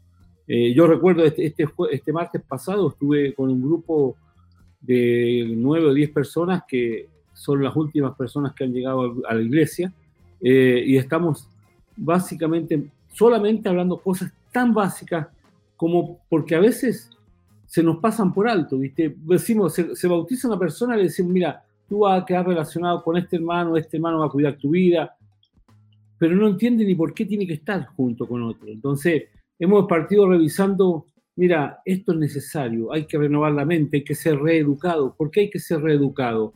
Y la Biblia nos habla de todo esto. Y, y en, un poco bajar a esta sencillez que tú hablas de cómo, cómo tratar la vida de un discípulo nuevo, ¿no? Tal cual, tal cual. Muchas de las enseñanzas sobre la familia eran tan sencillas, tan simples. Este, sin embargo, eran las cosas básicas para que la familia funcionara bien. Este, no hay que ser súper espirituales, como diríamos comúnmente, para que la familia funcione bien. Hace falta poner por obra las enseñanzas del Señor y la familia funciona bien. Y las enseñanzas del Señor son muy simples, muy sencillas. No hay mucha explicación. No hay mucha explicación. Cuando uno lee la carta a Colosenses, uno se ubica, le llega esta carta a la iglesia de Colosas. Es la única Biblia que tienen. Y comienzan a leer esos mandamientos, uno detrás de otro ahí, sobre la vida familiar. No tenían que dar mucha explicación. Uh -huh. Sencillamente tenían que decir lo que decía la carta de Pablo y ponerlo por obra. Uh -huh. Y eso, eso lleva a que el matrimonio funcione, que vaya bien. Por supuesto, el Espíritu Santo alumbra luego para sí. cada caso en particular. Hay situaciones muy especiales, situaciones que vienen de años con ciertos problemas, hay que ayudarle a cómo resolver ciertas cosas que vienen de años, hay hijos que ya están crecidos en algunos matrimonios que vienen al Señor, bueno, y hay que ayudarle a que tengan la paciencia necesaria, muchos, muchos aspectos. Pero el Espíritu Santo alumbra, pero hay algo que es básico. Hay algo que es básico y eso es lo más importante. Lo demás el Señor va revelando sobre la marcha, sobre el camino. Amén, amén. Eh, Ángel, eh, tocando un poco otras áreas, porque ha sido un proceso de que me imagino que de tantos años también tener que transmitir esto a, nuevas personas, a nuevos eh, pastores, iglesias que iban escuchando, fue generando una masificación y lógicamente eso quedó bajo un ministerio apostólico. Eh, como llevando un poco a lo que conversábamos un poquito el otro día, cómo, cómo hacer para, para, para extender esto, porque ha llegado hasta aquí, cómo extendemos esto en el tiempo, cómo, cómo, cómo visualizas el desarrollo de la iglesia hacia adelante, eh, y cómo, cómo, cómo hacer para, para, para extender toda la, la, labor, la obra que el Señor les dio desde el año 67 en adelante, eh, cómo, cómo lograr que esto tome, o no sé si un nuevo impulso, pero por lo menos que continúe con el impulso con el que partió originalmente hacia, hacia el tiempo que adelante, ¿no? Creo que lo que tú contaste recién de esas 10 personas con las que hablaste, eh, no sé si eran 10 personas totalmente nuevas en el Señor. Sí, sí, son todas nuevas. Todas nuevas. Ahora, eh, de la misma manera hay contacto con mucha gente que pertenece a, diferentes organizaciones y donde eh, no se tocan los aspectos de la vida. O sea, hay, hay mucha mucha proclama, mucha proclama, este, pero no se enseña cómo vivir el Evangelio. Y el Evangelio es una vida. El Evangelio es, es, práctico, ¿cierto? Eh, ¿Qué es ser cristiano? Y ser cristiano es identificarse con Jesucristo me identifico con su persona y con sus enseñanzas. Ese es un cristiano. Y, se identifica con toda la verdad y esto lo comunica y lo tiene que dar a conocer a otros, muy sencillamente, ¿no? Para sean personas evangélicas, católicas, protestantes o inconversos, no, sean nada, o, o musulmanes, sea, pero de dónde están, hay que compartirle, hay que comunicar toda esa verdad. Eh, lo cierto es que no se comunica todo, se comunica una parte. Ese es el problema. O son pocos a veces los comunicadores, ¿no? Eh, y necesitamos ser un ejército, un pueblo, ¿cierto? Que está invadiendo la tierra, que está llenando la tierra de la verdad del Señor. Eh, y estamos avanzando de esa manera. Ahora, eh, tenemos que darlo a conocer a, todos los pastores. Los pastores conozcan toda esta verdad. Eh, los pastores, ¿cómo hacemos? Bueno, hay muchas formas. O sea, entiendo que la lo mejor es el contacto personal el contacto personal es lo mejor. Lo hemos visto en algunos lugares. Por ejemplo, en España ha pasado eso, con muchos pastores. Algunos se han ido contactando, conectando, compartiendo. Y el hecho de sentarse a tomar un café, el hecho de conversar de todos estos temas, ha hecho que muchos pastores se abran y se den cuenta de que hay otra forma, otra vida. Eh, porque muchos han llegado a un punto donde ya no saben qué decirle a la congregación. Cada uno está tan metido en su propia vida, tan metido en sus negocios, en sus trabajos, en sus quehaceres, en los estudios y en tantas cosas de esta vida, que lo tiene a lo que es el reino de Dios, el Evangelio lo tiene como un departamento. Y en algunos casos es solamente el departamento del domingo. y, mediodía. Y punto. Entonces, eh, eh, eh, ¿y cómo hacer? ¿Cómo hacer para que esta verdad de Dios, del reino, llegue a ser parte de la vida? Y no es que tengo que tener reuniones toda la semana, es que tengo que llevar el reino al trabajo, al estudio, a mis compañeros, al vecindario, a la familia, a todos esos lugares. Entonces es una vida que se transmite, que se comunica. Por eso digo, creo, este, lo que pasó en España, o sea, cada 15 días tenemos un encuentro con, pastores españoles y varios de, acá, de Argentina y otros lugares, eh, y españoles, y bueno, y fueron algunos pastores que estuvieron en España y tomaron contacto con uno, contacto con otro, lleva su tiempo. Pero esos encuentros donde parece que uno está perdiendo el tiempo, no está perdiendo el tiempo. Está, está compartiendo esta vida, esta gracia de Dios que nos ha otorgado que no es para algunos pocos, ni para formar otra denominación, es para toda la iglesia. Entonces, creo que ese es el camino por lo, por lo que veo en otros días, ese es el camino.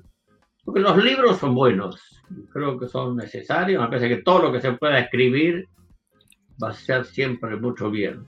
Todo lo que se pueda transmitir en conferencias algunos pastores son invitados a grandes conferencias y transmiten las conferencias, los retiros, todo es bueno, no es malo.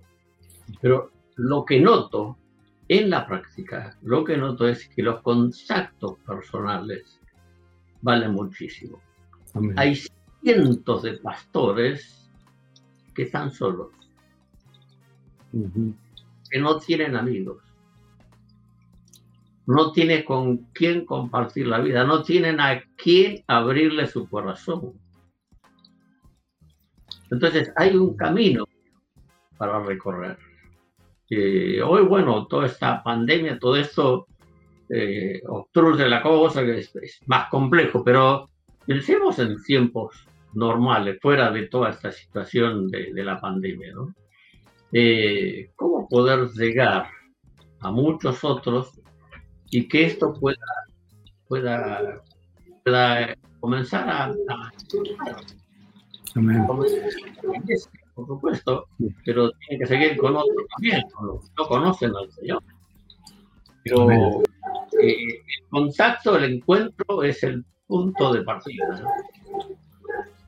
sí, lo que veo, también fue, en un principio, bueno, había otra cosa, o sea, me acuerdo Mario Schneider, ya tiene 50 años. Eh, era un pastor que era un pastor menonita y que el primer encuentro que fue, ya habíamos terminado los encuentros de Catamarca, cuando habíamos salido de, la casa de Darle, fuimos a un salón, en un salón de fiesta, era en la calle Catamarca. Cuando se llenó ese lugar fuimos a un cine muy grande, cerquita de ahí, en la calle Moreno. Y este, recuerdo que Mario Schneider, el pastor menonita, llegó ahí a ese lugar y cuando entra estábamos cantando en el espíritu. Y él quedó tan impresionado y se sentí como que había entrado al cielo. O sea, nunca había estado en una reunión donde todos estuviéramos cantando en el espíritu. Y fue impactado, ¿cierto? En ese momento. Ahora, por supuesto, eso debería seguir. Debería haber, los encuentros tendrían que ser así, ¿no es cierto? Pero que alguien vaya a un encuentro así, un pastor vaya a un encuentro así, es más, este, más extraño, más raro, ¿no es cierto? Para algunos pero el contacto personal con los pastores, eso, eso se puede dar continuamente.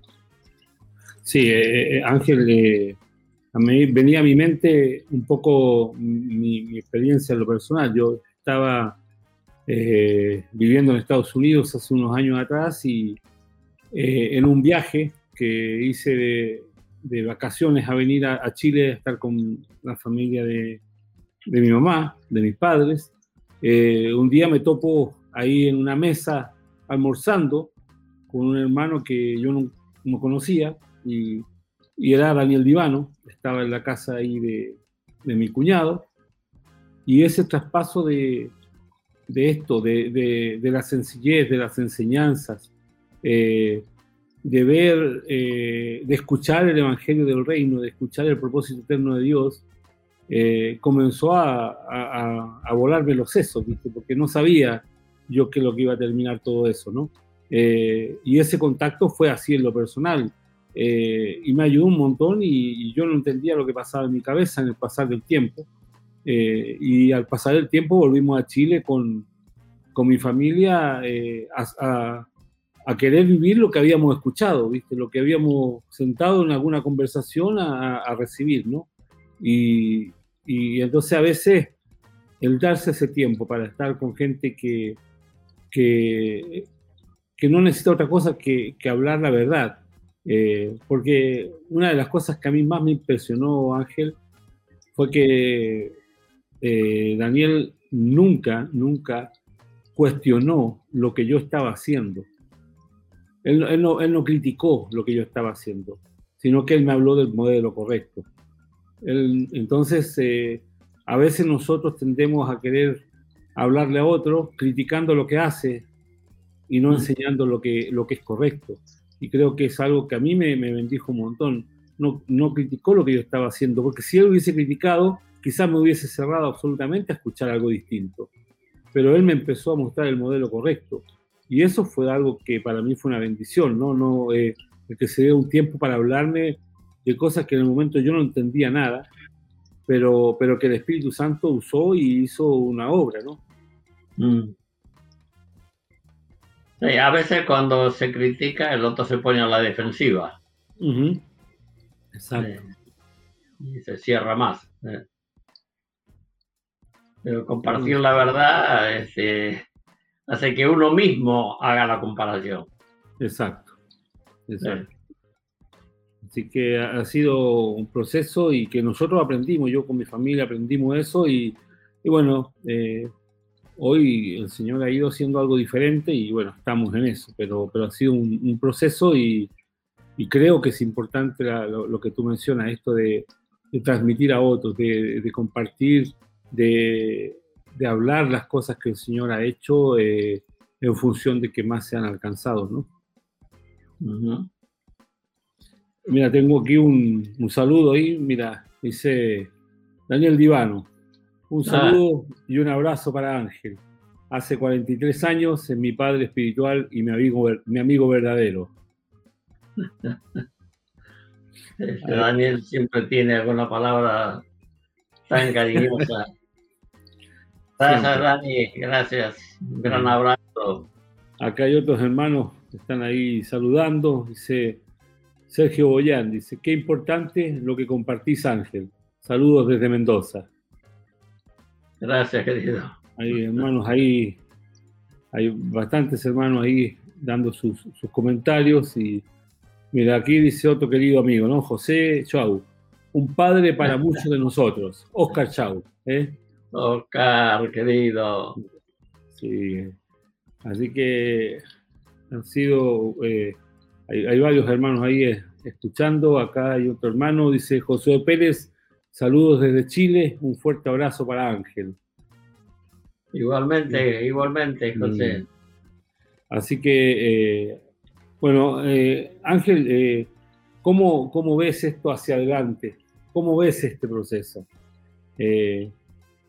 a veces eh, creo yo que quizás una de las incógnitas que a lo mejor los pastores pueden tener, la gente que tiene toda la experiencia y, el recorrido que han pasado ustedes, quizás creo que una de las preocupaciones que puede haber en el corazón es cómo pensar cuánta gente más joven está lista para, para, ir recibiendo las postas, ¿no?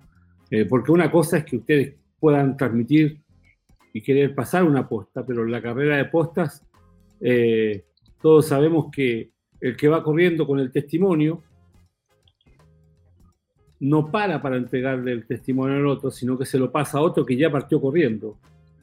Y quizás me da la impresión que puede pasar a veces eso, que cómo motivar a la gente, a los hermanos que, que vayan corriendo y no que esperen parados a ver qué pasa, ¿no? ¿Qué, ¿Qué pasaría si esta pandemia sigue y viene más fuerte y peor? Y todos los mayores morimos. ¿Está preparada la otra generación?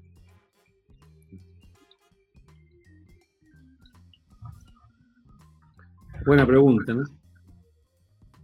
Ah, ustedes habrán escuchado esa palabra que tuve para, para los pastores en cuanto a la próxima generación, en cuanto a los jóvenes. ¿La escucharon, no? Sí, seguramente. Sí, sí. Eh, todos entendimos que esa fue una palabra del Señor.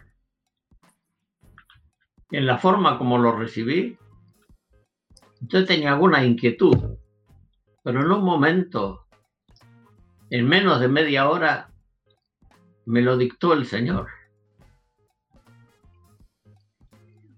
Y yo escribía, escribía, escribía.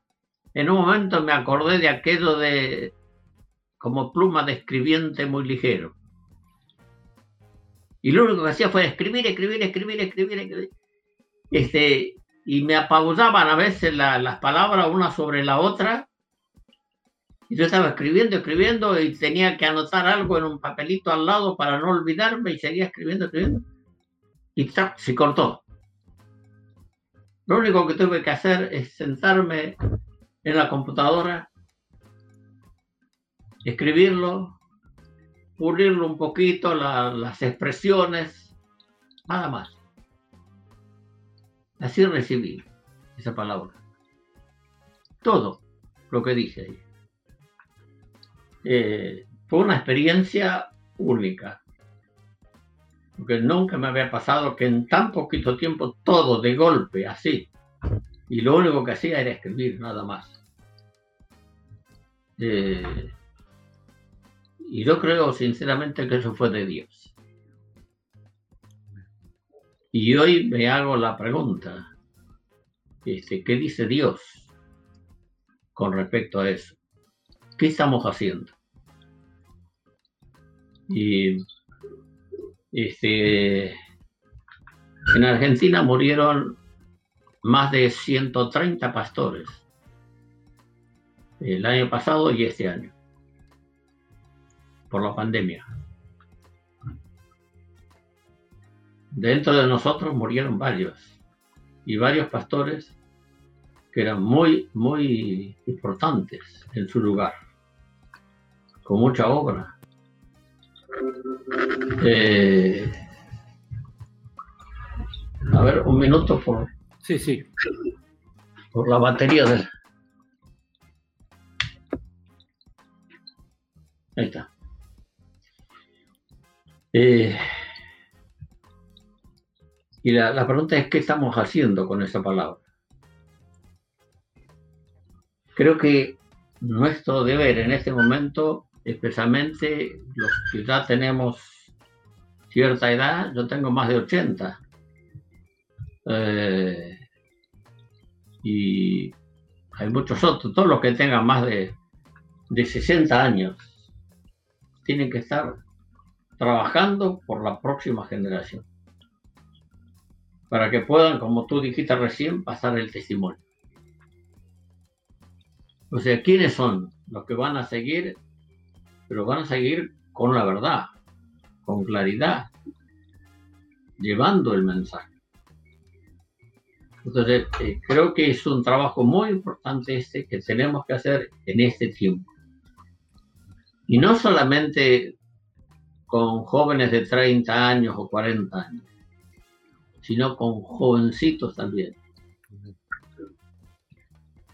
esos, esas personas jovencitas, me di cuenta que cuando uno le puede comunicar a ellos la verdad, ayudarles a comprender la Biblia, ayudarles a que enciendan los temas, no que los repitan, sino que enciendan el centro del tema, el porqué de esa verdad. Lo, la agarran con fuerza, la creen y comienzan a vivirla y se la comunican a otro. Entonces, creo que tenemos que trabajar con la próxima generación, con una generación del, antes de los 50, y tenemos que trabajar con los más jóvenes también. Son dos grupos, ¿cierto? Entre 30 y 50 y los que tienen menos de 30 años. Me estoy quedando justo en el límite, hermano, me estoy preocupando. que, ¿Me podés ampliar un poquito a los 52? Para que, porque estoy en 50, entonces, si dijiste hasta los 50, me estoy quedando en el borde, hermano. Hay que, a pedir un poquito de gracia. Hay que pasar la vez ya, amigo. No, pero tienes mucho por delante todavía. Pero lo importante es que todo lo que tienes lo tienes que compartir con otros. Se, han muerto mucha gente hoy, de 30, de 40 años. Sí. O sea, parecía que era solamente esto afectaba a los viejos, pero no es así. E, esta vez vino esto. ¿Qué viene mañana? Estamos en un mundo que nos sorprende totalmente. Muchas cosas que ocurrieron en ese tiempo nos han sorprendido. Nadie las profetizó. Nadie. Dios no se las anticipó a nadie. ¿Quién profetizó que iba a caer el comunismo? Nadie. Todo lo que se hablaba en aquel tiempo atrás era la guerra entre Estados Unidos y Rusia. Y, bueno, hay muchos, era Estados Unidos, es el Goliat, el, David de Dios, y, Rusia era el Goliat, y así que Estados Unidos va a vencer, y bueno, sabemos de todas esas cosas, Del, que, venían y... Pero ¿dónde están todas esas profecías? ¿Quién profetizó la caída del muro de Berlín? ¿Quién profetizó el tsunami? O sea, hay cosas que han ocurrido en toda esta época, en este tiempo, que nadie las había previsto. Nadie había previsto una cosa como esta, la que estamos viviendo. Entonces no sabemos cómo será el mundo de mañana. Por eso, este, toda esta incertidumbre nos tiene que llevar a trabajar con mucha firmeza por la próxima generación. O sea, trabajando con la gente muy joven, hay que compartirle, hay que enseñarle, hay que ayudarles a que le guste la palabra, que la puedan mamar por sí mismos, que la enciendan. Porque lo que no encienden, este, bueno, están, pero algunos parece que están en un club cristiano, ¿no? y no, no son los militantes, y tienen que ser militantes. Entonces, este, eh, llevarles al campo de batalla. Este, no es solo aprender en forma académica, ¿no? En un aula, es aprender en el campo de batalla. pero es nuestra, nuestra gran responsabilidad. O sea, hacia afuera, por supuesto, el evangelismo, la extensión, hacia la iglesia, compartir a todos los que están en el Señor, este, y dentro nuestro, compartirlo muy bien a, la próxima, a las próximas generaciones. Es un, es un gran desafío, eh, no solo para para ustedes como pastores, sino para, yo me pongo en mi caso y para mí es un, un tema que no dejo de darle vuelta. Tengo tres hijos varones y, y me quita el sueño eh, orar por ellos y, tratar de que ellos puedan amar al Señor con todo el corazón. Es un tema que cada uno de nosotros tiene que estar súper atento porque cualquier descuido eh, es, eh, puede ser la, la, pérdida en estas cosas, eh, Ángel, siempre he tenido este pensamiento. La pérdida, cuando uno hace una apuesta o un negocio, siempre puede haber posibilidad de ganar o perder. Pero en esto, la pérdida es demasiado grande, es la vida de los hijos. Entonces a mí me da un, un temor, ¿viste? Porque en un descuido uno puede perder la vida de los hijos y, y cuánto temor eh, uno siente de estas cosas, ¿no? Eh, acá yo vivo en una parte donde es un poco campo y acá llegan estos pájaros a veces a hacer nido, para ustedes son los teros, ¿no? Eh, el pájaro grita y hace su nido en el piso. Y el tero está muy atento siempre a sus, primero a los huevitos y luego a los, a los a los pájaros, ¿no? A sus hijos y a, las crías. Pero te digo, yo a veces nos ha tocado ver que el tero se descuida y viene otro pájaro que es un tiuque y se levanta uno de los pajaritos y no lo vio más. Eh, y es en una fracción de segundo que el pájaro se descuidó, vino el otro y se lo llevó. Entonces, eh, a veces oro con mucha preocupación y con mucha clamor de que tengamos cada uno de nosotros sabiduría de, eh, y temor de Dios en, este, en este tema del traspaso a las nuevas generaciones. ¿no? Tal cual, tal cual. O sea, por supuesto, nuestro ejemplo es en primer lugar, ¿no? Eh, se apagó tu micrófono, parece Ángel. ¿No? No, no. No. O sea, ¿no me escuchan? Sí, escucho. No, no te escuchamos. Sí, escucho. ¿No? Acá el micrófono está abierto. Sí, escucha, Esteban. ¿Sí?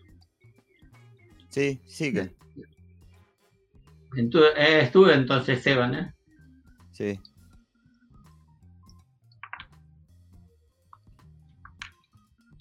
Escuchamos. Escuchamos. Eh, Sí, ahora sí. Sí, te escuchamos, Ángel. Siga. Sí. No, digo que en primer lugar es nuestro ejemplo, por supuesto. siempre lo hemos dicho, es fundamental. O sea, nuestros hijos tienen que ver que lo que, lo que creemos, lo vivimos, practicamos. No, eh, por supuesto, no es que no vamos a fallar nunca, somos infalibles, no somos Dios, somos hombres y como hombres fallamos, cometemos errores, pero así como nosotros tenemos la capacidad de perdonar, ellos también tienen la capacidad de perdonar, de ver cuando cometemos errores este, y nos cambiamos de actitud pero tiene que ver una, una conducta en el tiempo. Una de las cosas que yo he deseado eh, siempre es que el día que me muera mis hijos al lado, puedan estar al lado de mi cajón y decir, parece que no, ¿se cortó? No, no, está bien, está bien. Ah, que mis hijos puedan decir, nunca le escuchamos hablar de problemas de otros. O sea, como pastor conozco muchísimas situaciones, problemas de la gente, hermanos, confesiones. O sea, pero espero que mis hijos puedan decir, nunca le escuchamos a papá hablar de otros o de los problemas de los demás. Mis hijos se enteraban a veces por medio de otros, de afuera, algunas cosas. Y venían y me lo contaban como si yo no lo supiera. este, o sea que yo lo sabía, pero no se los había contado a ellos. Ah, y yo creo que es un punto clave ese en nuestra vida como familia, ¿cierto? No tiene que haber chismes en nuestra casa, Siempre tenemos que hablar bien de los demás y bueno, a veces hay situaciones que sí tenemos que plantear. una, una chica en la congregación queda embarazada y tenemos que sacar el tema con los hijos. Y tenemos que hablar y tenemos que enseñar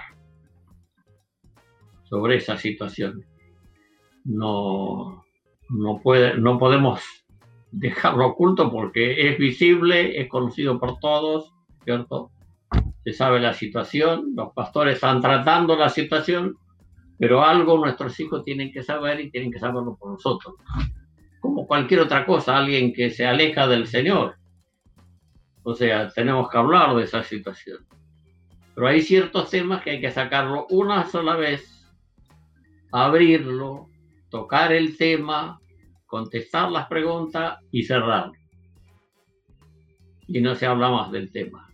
No es un tema para estar manoseándolo, hablándolo continuamente. Si hace falta abrirlo en otro momento, también se abre el tema. Pero si alguien se aparta del Señor o comete algún pecado grosero, visible a todos, eh, tenemos que hablar de esa situación.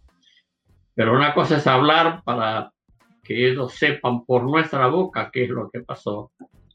Y otra cosa es el chisme, el cosas que no, no, tenemos por qué hacerlo. O sea,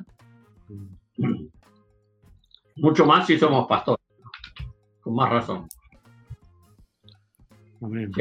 hay un, un tema que a veces los misioneros no, no tuvieron muy en cuenta. Eh, muchos misioneros eh, enseñaban a su familia que la familia era misionera, como para involucrarlo a sus hijos en el pensamiento, entonces buscando un bien, era la familia que salía en misión, no era él misionero o el matrimonio misionero y los hijos, bueno, este, estaban con él porque eran sus hijos. Entonces le metían la idea de, de la familia misionera. Pero a veces el, el, problema fue que entonces en la cocina se trataban cualquier tema de iglesia. Y sacaban cualquier tema, cualquier situación, lo trataban con, con todo aún delante de los hijos. Y ese fue un error muy serio y que cometieron otros también, especialmente en congregaciones chicas o congregaciones del interior, un pastor y su familia, que a veces trataban ahí en la cocina de la casa, se cocinaban los temas de iglesia. Y, no es así. O sea, los hijos tienen que ocupar su lugar que corresponde y no tratar los problemas de iglesia, ¿no? Que como familia estemos todos lanzados al trabajo, a la edificación, a la evangelización, a trabajar con los niños, trabajar con los jóvenes, por supuesto, ahí sí, en cuanto a la tarea, a la obra, a la acción, seguro hay que hacerlo como familia. Pero en cuanto a los problemas, no, los problemas se tratan con las personas que corresponden. E-, ese hay que tener mucho cuidado en ese punto. ¿no? Si no, le hacemos daño a nuestros hijos. Ángel, eh, volviendo un poco en tema de la, de la generación, esto que viene desde los 60, 70, 80, 90, 2000, y ahí vamos. Eh, creo que cada, cada década aí, ou cada, cada fase tiveram seus próprios desafios. Que eh, isso hablo em termos de, de la formação de discípulos, de, de la intensidade de los discípulos. Que vê que é o problema deste momento que vivimos. Eh, que, que os jovens ou ou os que são mais eh, que são jovens há mais tempo, de lo, como hablaste de 30 anos, de 50 anos, que hay que estar atento en este mundo que para no ser como como Jesús nos enseña ahí de la semilla que, que cae en la tierra buena, es comprendida, pero, pero vienen los afanes de la vida, las pasiones y ahogan la, la, la semilla y la rama y no hay frutos. Es una generación que puede estar en la iglesia, puede estar haciendo las cosas, pero, pero no hay frutos de, de, trabajo, de, de, vida, y que ve que es el problema de este momento que vivimos. Eh, eh, tú refieres específicamente a ese problema de, de, falta de crecimiento numérico, de extensión, para entender Puedo, podemos decir que el crecimiento numérico es un reflejo de, de la vida, de una vida eh, dedicada al Señor. Y no hablo de frutos necesariamente de números, hablo de frutos de una vida transformada con más intensidad y los frutos numéricos vienen por consecuencia. Eh. O sea, nuestra generación, el tiempo que estamos viviendo, es un tiempo donde eh, el pecado es cosa corriente, es cosa común. Eh, ya nadie se avergüenza de muchas cosas que antes teníamos vergüenza, hoy no se avergüenzan. Mm. Hoy hablan de, los pecados muy abiertamente, especialmente todo lo que es eh, los pecados sexuales, toda esa área, está, todo está contaminado y y lo que antes eran bromas, chistes que podían ser muy en secreto en un pequeño grupo, hoy es en la televisión públicamente sin ningún tipo de problema. Puede haber hombres y mujeres juntos teniendo una conversación alrededor de una mesa y pueden estar hablando de cualquier tema sin ninguna barrera. Eh, y muchas mujeres quieren que sea así que antes quizá a una mujer le daba vergüenza eso, hoy no le da vergüenza, al contrario, quiere que se hable esas cosas abiertamente. Eh, o sea, nos damos cuenta que vivimos una, un tiempo, una generación donde el pecado está a la orden del día. Eh, y eso ha contaminado, ha pegado a la iglesia también. Nuestros jóvenes están en contacto con la sociedad continuamente. O sea, sea por la escuela, sea por la televisión, sea por las películas, sea por los amigos del barrio, sea por los familiares, los parientes, los primos. Eh, o sea, de alguna manera siempre están hoy cerca de algo donde hay una contaminación este, en esa área, en el área sexual. O sea, es, dominante. Este, este, ¿no? no, no, tienen ningún problema de hablar abiertamente de todo eso. Entonces, eh, uno se da cuenta que debemos buscar la santidad y tenemos que encontrar caminos siempre para llevarle una vida de integridad y de santidad. Todos fuimos jóvenes y en nuestra juventud pudimos vivir libres de muchas de esas cosas, porque la tentación y las pasiones desordenadas siempre existieron. Siempre existieron. No, no, no es de ahora. Hoy se habla abiertamente, libremente, pero cuando yo era chico había revistas y había cosas este, y conversaciones y y cuántos cuentos que había este, de, todo lo que es lo sexual y se conocía quién era la mujer del barrio, la, la, la fulana en el barrio, se sabía de su conducta, de su vida, o sea, todo se conocía. Pero sin embargo podemos vivir alejados del pecado. O sea, había algo que nos protegía y la mayor protección estaba en nuestra propia casa. Mm. Nuestra casa, de una forma o de otra, nos protegía. Aún de gente que no eran muy espirituales, pero sabían cuál era la conducta cristiana, sabían las cosas que desagradaban a Dios y aquellas que no debían entrar nunca en nuestras conversaciones. Nunca iban a estar en nuestra mesa.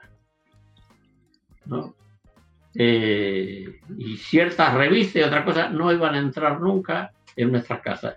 Y eso nos ayudó. Y yo me cuenta cómo ayudó a muchos, sin ser muy espirituales ni muy conocedores de la vida, sin embargo, pudieron vivir una vida ordenada, correcta. Entonces hay, hay que encontrar otra vez el camino. ¿Qué pasó? Se aflojó algo. Y ese, ese algo que se aflojó es justamente esa libertad que hay para tocar temas que no deberían ser motivos de conversación en la vida de los cristianos. Ni aún se nombren entre vosotros como conviene a santos. Y ese es un punto, un punto muy importante. Entonces, este, eh, uno tiene que hacerlo, es hacerlo parte de su propia vida. Daniel propuso en su corazón no contaminarse y no se contaminó. Amén.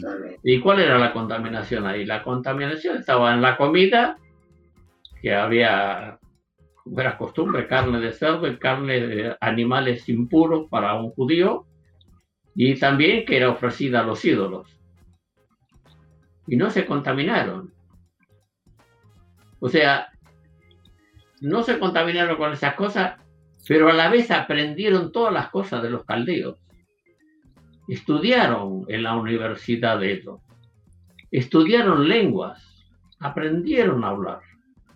Y aprendieron la ciencia y la sabiduría que había en Babilonia. Y cuando llegaron los persas siguieron en sus puestos. ¿Por qué? Porque eran muchachos inteligentes, aprendieron, estudiaron, se prepararon. Y cambió de gobierno, pero ellos siguieron. Pero Dios los honró porque no se contaminaron. Ni se contaminaron con la comida, ni se contaminaron en arrodillarse frente a la estatua. Entonces, este, uno puede estar en este mundo estudiando, preparándose, como lo hicieron ellos, junto con los otros muchachos que sí comían de las otras comidas, que sí se contaminaron con muchas cosas y pueden vivir una vida íntegra. Pero hay algo que lo dice y es algo que todos tenemos que aprender. Propuso en su corazón. Y cuando uno propone en su corazón no hacer tal cosa, Dios lo ve. No necesito pasar al frente y decirlo. Si quiero hacerlo, puedo hacerlo, pero lo más importante es que dentro mío, con Dios, yo hago un pacto, un acuerdo. Señor, yo no quiero contaminarme en esta área. Quiero ser santo para ti, quiero ser íntegro. Entonces, hoy se toman muchas libertades. Algunos se creen que porque ya se casaron, en su vida matrimonial, en su relación sexual, pueden hacer todo lo que se les da la gana y pueden mirar videos pornográficos. Bueno, en total somos casados, somos marido y mujer. No, no es así. Uno tiene que tener una conducta santa siempre. Aún en su vida matrimonial tiene que tener una conducta santa, íntegra. No puede hacer lo que se le da la gana. Tiene que respetar a la mujer que tiene, tiene que respetar al hombre con el que se casó. Y tienen que cuidarse los dos. Tienen que cuidarse los dos, tienen que ser íntegros. No tienen que tomar eh, este, la, vida matrimonial como que ahí ya puedo tener libertad para hacer todo lo que se me dé la gana. No es así. Guárdense, el lecho sin mancilla. Es un lecho limpio. Y eso tiene que permanecer, pero sin embargo parecería que tiene libertad y hay libros, ¿cierto? Y, libros cristianos que algunas cosas no las dice, pero como que te da libertad. ¿Cierto? Te da libertad para vivir como, como se te antoje, ¿cierto? Date el gusto, sos joven, viví la vida, ¿cierto? Este, y uno tiene que agradar a Dios en todo momento. Ahora, no significa que no va a ser feliz y no va a disfrutar. Claro que va a disfrutar. De toda, de, la vida matrimonial va a disfrutar, de la comida va a disfrutar, de, de todo. O sea, podemos disfrutar sin necesidad de tener que avanzar y avanzar en qué. ¿Qué más quiere hacer? ¿Quiere cauterizar su corazón? Mm. Quiere cauterizar su conciencia y que no le diga más nada. Eso es lo que quiere hacer. Pero tenemos que ser santos siempre. En nuestro vocabulario, en nuestras acciones. Tenemos que tener una vida íntegra delante del Señor. Porque no solamente por, por enseñar mandamientos vamos a lograr cosas en nuestra familia, sino por la integridad del corazón, por la santidad. La santidad se transmite. La santidad se comunica aún sin palabras. Hay personas con las cuales he estado que, que parecía como que me alumbraba por su vida íntegra. Y me sentía como que yo estaba mal. Eso me ayudó, me hizo bien. Me hizo bien. Entonces yo quiero ser como esta persona, quiero ser santo. Quiero ser íntegro en toda mi manera de vivir. Cuando veíamos esa figura que le ponían la, la aureola encima de la cabeza a los santos, ¿de dónde viene eso? ¿De dónde viene? Viene que de alguna manera quisieron comunicar que había personas que realmente irradiaban santidad, integridad, que la transmitían a los demás. Entonces, este, eso es lo que tiene que ser nuestra vida. En ese sentido, tenemos que ser muy cuidadosos en nuestra manera de vivir y actuar y no ser licenciosos, o sea, no darnos licencia, quiere decir, no darnos libertades, o sea, mantener una vida de, de integridad en, en todas las áreas de nuestra vida, así como en la finanza, como en cualquier área de, nuestra vida, el trato con el prójimo, el trato con, con, el sexo opuesto aún dentro de la familia. Llega un momento cuando las hijas crecen, entre varón y mujer tiene que haber una distancia. Pero tiene que mantener esa distancia. Y tiene que ser muy cuidadoso en el trato con las niñas. Eh, entonces, en, todas las áreas siempre tenemos que ser cuidadosos. No, no, es, no necesitamos ser santurones, sencillamente tratarnos con el debido respeto y con la distancia que corresponde a todas esas áreas de la vida. Amén. Muy muy bueno todo lo que hablaste, Ángel. Es para meditar ahí. Muy, muy, muy bueno. Creo que entiendo, entiendo como una palabra de Dios mismo para, para estos tiempos. Pero vamos nos acercando al término del podcast. Eh, gracias a todos los que, que, están con nosotros. Quiero poner un comentario acá de, de Núria, como fui edificada com tantas palavras do Senhor através de Ángel, allá em Uruguai, quando me converti. Um carinho bem grande. Um saludo. Ah, Núria. Núria. Núria. Núria. Sí. E Núria, Núria é, é amiga de nós, vive em São Paulo, é casada com Jonathan. De acordo, sim. Sí, un saludo. Y bueno, ahí los, a los que están ahora, mira, mantuvimos el promedio acá de 90, de 85, 90, lo que es bueno para, para la hora. Y hay una pregunta final que siempre hacemos ahí, Esteban va a hacer. Sí, Ángel, a, todos los pastores que han estado con nosotros siempre les, les hacemos una pregunta al final. Y le decimos, si tuvieras la oportunidad de tener hoy día un megáfono en tu mano, eh, que pudieses hablarle a la iglesia, ¿qué frase le dirías a la iglesia hoy con este megáfono, no?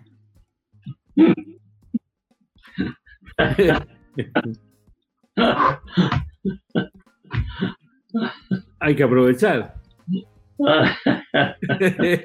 Hay que aprovechar el megáfono. No, no, y, y, no siempre tenemos a Ángel que nos pueda dar una palabra, ¿viste? Entonces hay que. El Señor nos enseñó en estos años un camino que no conocíamos. Y es el camino del amor verdadero, de amarnos entrañablemente. O sea, significa con las entrañas. O sea, el amor que lo siento adentro mío. No es exterior, es profundo, es del alma. Y yo creo que todos tenemos que entrar por ese camino de amarnos entrañablemente. Pero ese amor es sacudido, ese amor es deteriorado muchas veces. Entonces, ese amor requiere de un continuo esfuerzo, de una continua búsqueda del Señor. Y yo digo, nuestra vida de oración tiene que ser una vida donde busquemos de Dios una renovación en el amor hacia nuestros hermanos. Que seamos renovados en el amor para con toda la iglesia, para con todos los hermanos. No solamente con los que estamos de acuerdo, sino con todos. Tengamos una vida profunda de oración. O sea, encontrémonos con el Señor eh, la palabra de Jesús, esa historia que contó de la viuda y el juez injusto, eh, siempre es apropiada. Tenemos que insistir, insistir, insistir. Insistir, ¿por qué? Porque Dios no nos escucha. A veces me, me molestaba muchas veces que Jesús comparara al Padre con el juez injusto de que Señor, está mal la, parábola esa que dijiste, ¿cómo vas a decir esto del Padre? Pero lo que él quiso enseñar no porque el Padre no nos escucha, sino porque nosotros necesitamos insistir para que nuestra oración sea muy consciente. Necesitamos insistir en oración hasta que la oración sea realmente una oración que Dios le escuche y Dios se agrade de nuestra oración. Porque a veces somos confundidos en nuestra vida de oración o nos, eh, nos desviamos con la mente en la oración. Y, o, a veces es muy liviana o queremos abarcar tantas cosas que decimos poco. Y tenemos que profundizar en nuestra vida de oración. Y una de las cosas que tiene que estar ahí en esa vida de oración es nuestro amor por el prójimo. Tenemos que el amor con la esposa se renueva ahí, cuando estamos de rodillas delante del Señor. El amor por los hijos se renueva ahí, en ese lugar. El amor por los hermanos. El amor por el otro, con el que no tenemos mucha amistad o relación, o se ha deteriorado, se renueva ahí, en ese lugar, delante del Señor y Él nos da la oportunidad y el camino para poder al final estrecharnos en amor con esa persona y con el resto de la iglesia. Te devuelvo el megáfono. Amén, hermanos. Eh, bueno, para todos yo creo que ha sido muy, muy edificante, una bendición escuchar a Ángel. Eh, la verdad que sin duda eh, como hay aquí algunos comentarios, mira, voy a poner uno aquí que refleja un poco lo que me dice Mónica Fernández. Dice, tu vida Ángel nos bendice. Un abrazo grande desde Salta. Ah, gracias. La gente desde Salta dice... Eh, Lee ahí, Esteban. Dice, un saludo Ángel desde el pequeño grupo casero de Doñihue en Chile. Un pequeño grupo casero ahí. Susan Trujillo, que la debes conocer. Sé que edificante fue escuchar a eh, este mensaje. Gracias a Dios. Espero Él lo siga bendiciendo. Amén. Gracias. Isabel Palumbo dice, muchas gracias Ángel, Esteban y Fernando por este tiempo tan edificante que hemos compartido. Bendiciones. Amén. Eh, y así hay muchos testimonios, mucha gente. Eh, la verdad, la visión de esto, Ángel, tiene varios objetivos, pero hablar del fundamento, hablar de la historia, hablar, conocer la vida de los pastores, eh, no solo para los que están escuchando en vivo, tenemos un montón de gente que entra con posterioridad, días posteriores y escucha y recibe el fundamento, recibe la doctrina en la que creemos y ha sido una bendición, hemos escuchado muchos testimonios y, bueno, esperamos eh, que el Señor siga cuidando tu vida, cuidando el ministerio en el que estás ahí en Buenos Aires y a todas las iglesias y a los hermanos que están bajo el, cuidado de ustedes, ¿no? Amén. Queremos agradecer este tiempo, ¿no? Muchas gracias, gracias Ángel. Gracias a todos que nos, que nos siguen hasta acá. Antes de irse, suscríbete en canal porque eso ayuda a, a, llevar este contenido a más gente y esto ayuda en este, en este proyecto. Muchas gracias a todos. Muchas gracias Ángel. Bendiciones.